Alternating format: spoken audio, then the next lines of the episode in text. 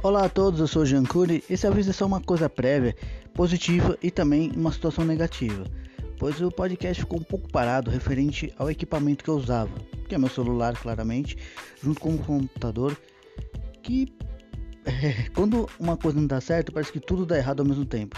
Então, depois de eu ter feito uma manutençãozinha obrigatória, agora a gente vai começar o podcast a partir de setembro, pelo menos um episódio por dia. E vamos ver se dá certo.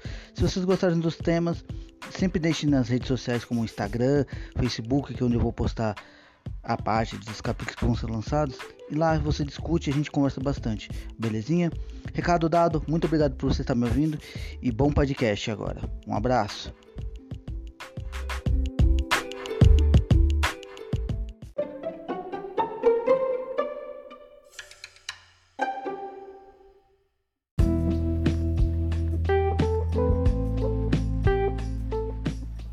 Mês do cachorro louco começa, mas a loucura do podcast não acaba. Então, hoje eu vou vir com uma criaturinha que, minha Nossa Senhora, é de deixar qualquer aventureiro ou escritor, ou até mesmo criador de roteiro, abismado no que ele pode fazer numa aventura em si. Eu estou falando da Hidra. É, estamos voltando com o bestiário.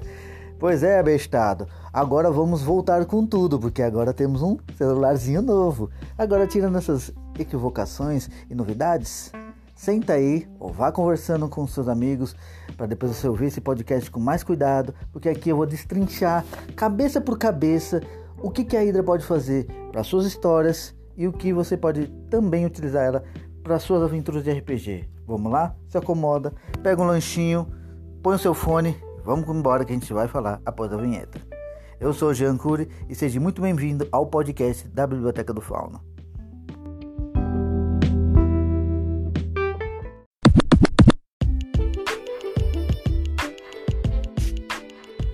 Antes de falarmos da origem, pense numa coisa.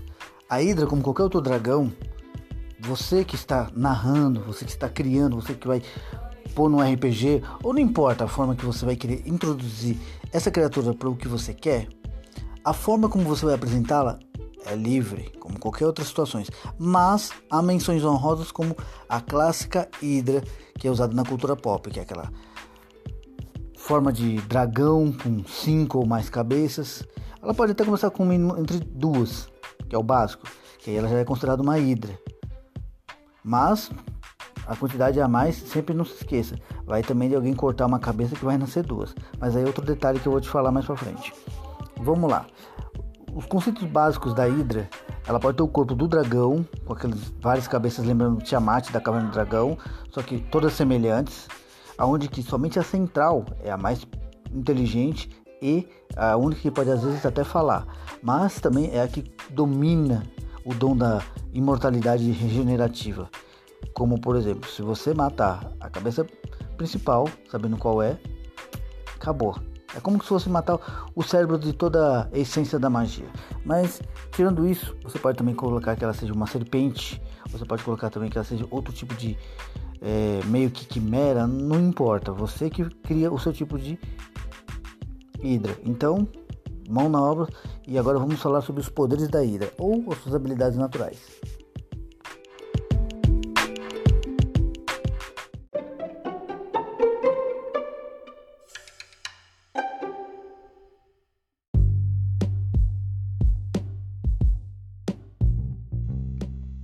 Antes de você começar a se perguntar, mas por que é habilidade diferente de um poder? Simples.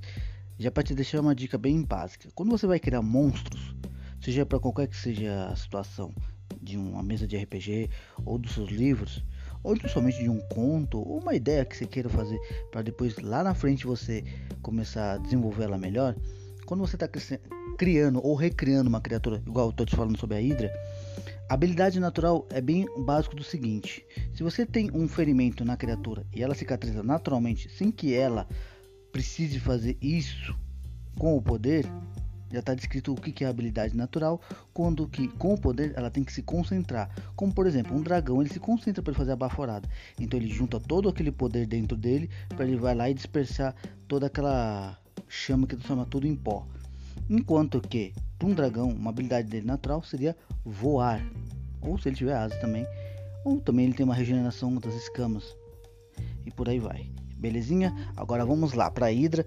E vou explicar a primeira habilidade natural da Hidra, que é o sangue venenoso dela, que podem ser usados a favor e contra numa aventura. Como assim? Um exemplo bem básico.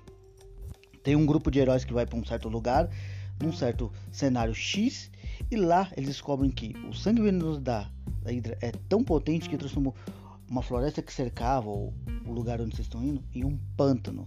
Referente também, se ela for morta, aquele pântano ainda fica mais poderoso na concentração de gases que podem até deixar a pessoa muito doidona ou matar mesmo quando estiver perto da carcaça. Em questão, a gota do sangue também pode servir de transformar um item comum em um item venenoso. E é um item venenoso que fica para sempre.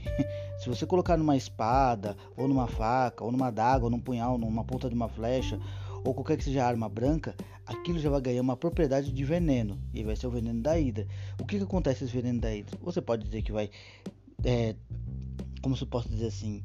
Não dá cicatrização, pode apodrecer a pessoa, pode sequer mesmo transformar assim o alvo acertado mais lento, ficando mais assim fraco, por aí vai, porque quanto maior a dosagem e a sua criatividade, aí você incorpora o que, que você vai fazer do veneno com esse item que vai ser banhado nesse tipo de sangue ou a essência, que também a saliva ela é venenosa, só que a saliva ela pode ser mais corrosiva ou putrefar, que não te disse, né?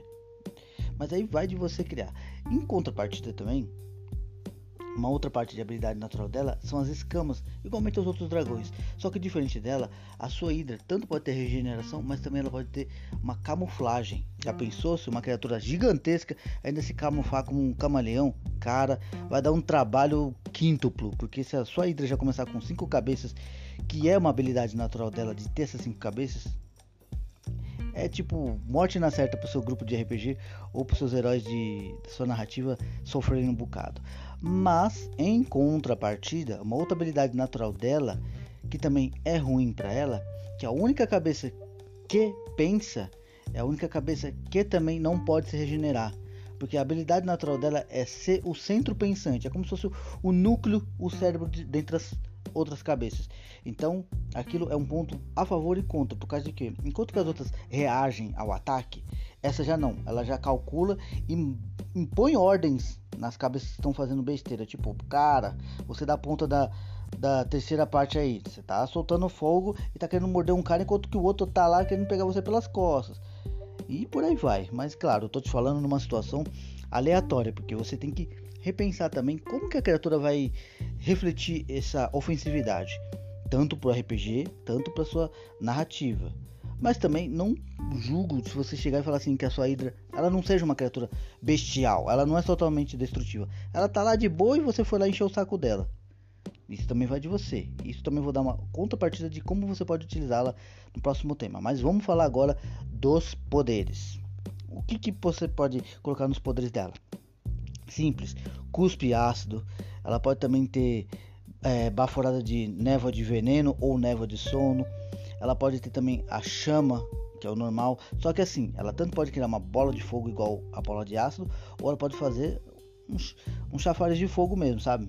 Soltar a labareda para todo sempre. Só que tem um detalhe.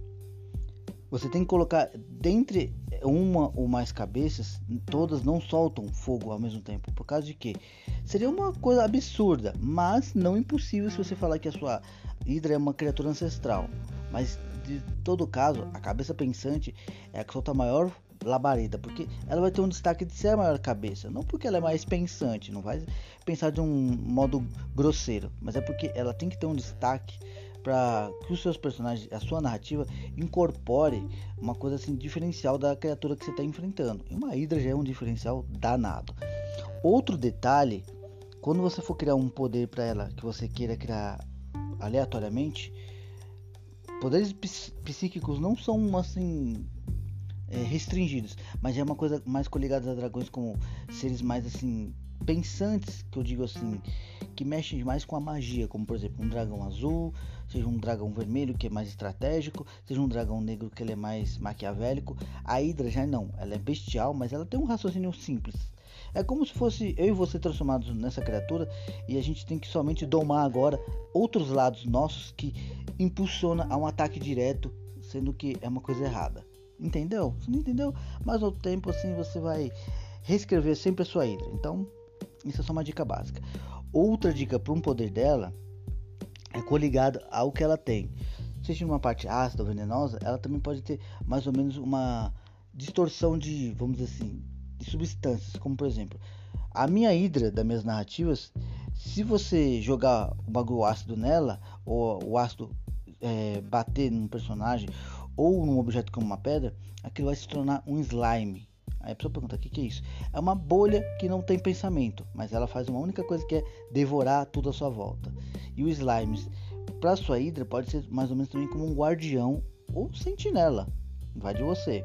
Isso é uma dica extra. Então, vamos lá que agora eu vou te dizer como que você pode introduzir a sua hidra para os seus jogos e também para sua narrativa. E também como você pode criar um porquê que ela tá ali, né?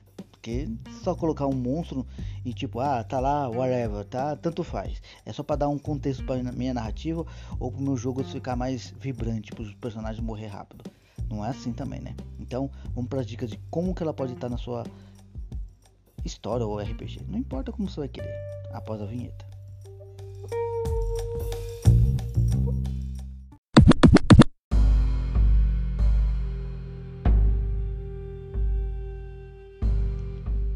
Agora vem a parte legal.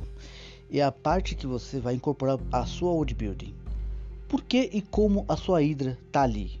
Aí você vai se perguntar, ah, porque é uma criatura coligada aos dragões que na minha história ela é a contraparte bestial. Beleza, começou bem, mas se você quiser aprofundar melhor essa situação para sua narrativa, ou seu jogo ficar assim abrangente para todo mundo chegar e falar: "Uau, não tá ali só por estar".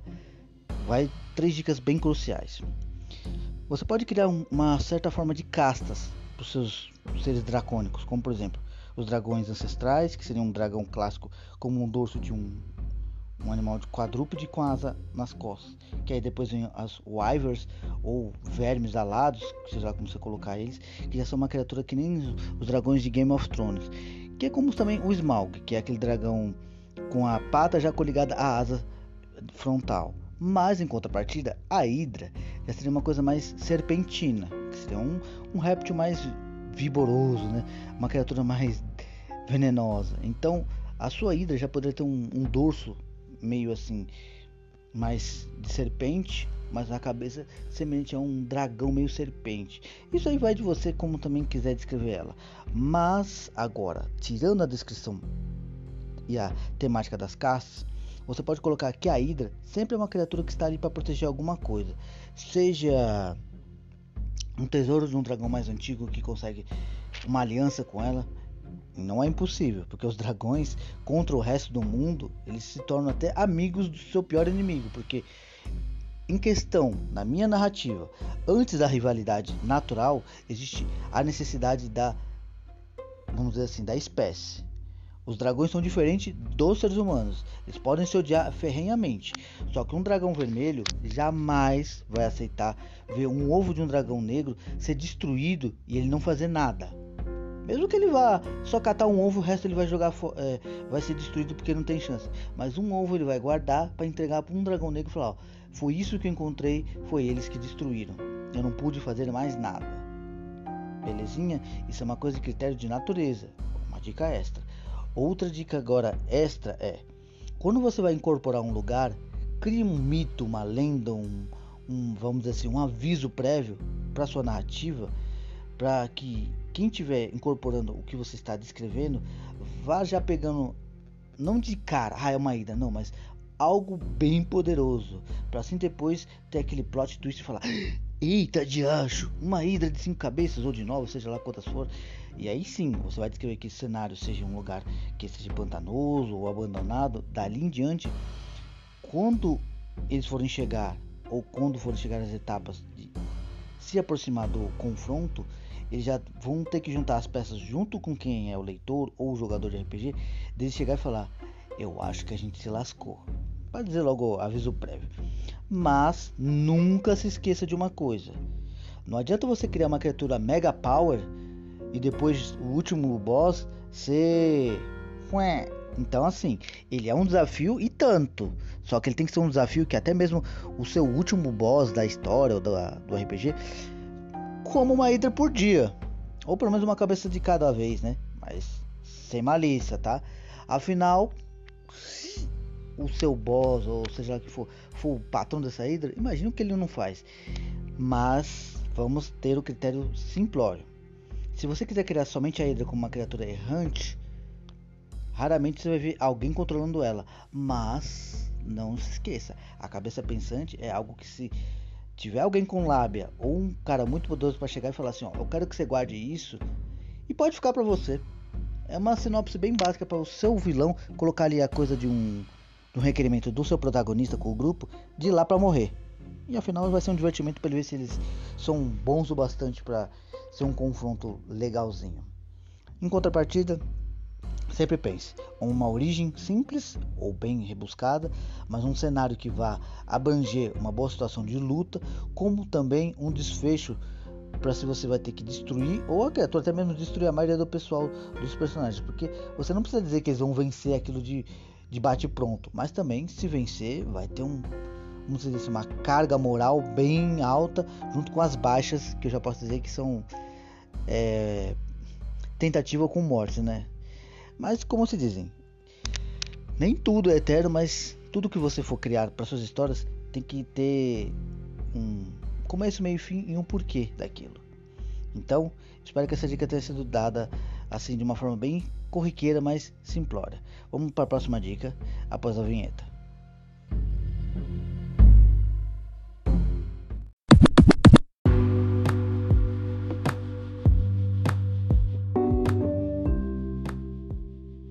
Mais que seja estranho dizer isso, até mesmo as criaturas têm sentimentos e têm sua forma de pensar.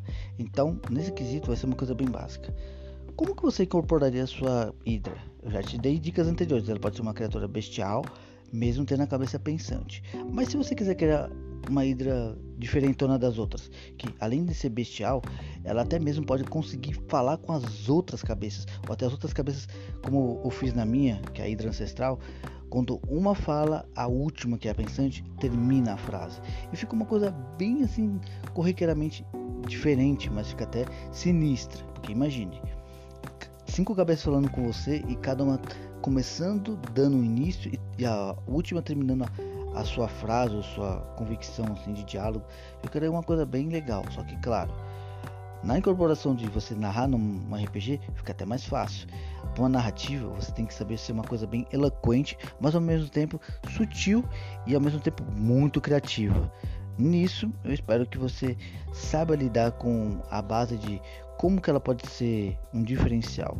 Afinal, nem tudo é uma coisa assim ambígua, mas também nem tudo precisa ser é, o mais do mesmo. Tudo bem que às vezes as coisas você pode até prover da inspiração, só que a inspiração não é um Ctrl C, Ctrl V, belezinha?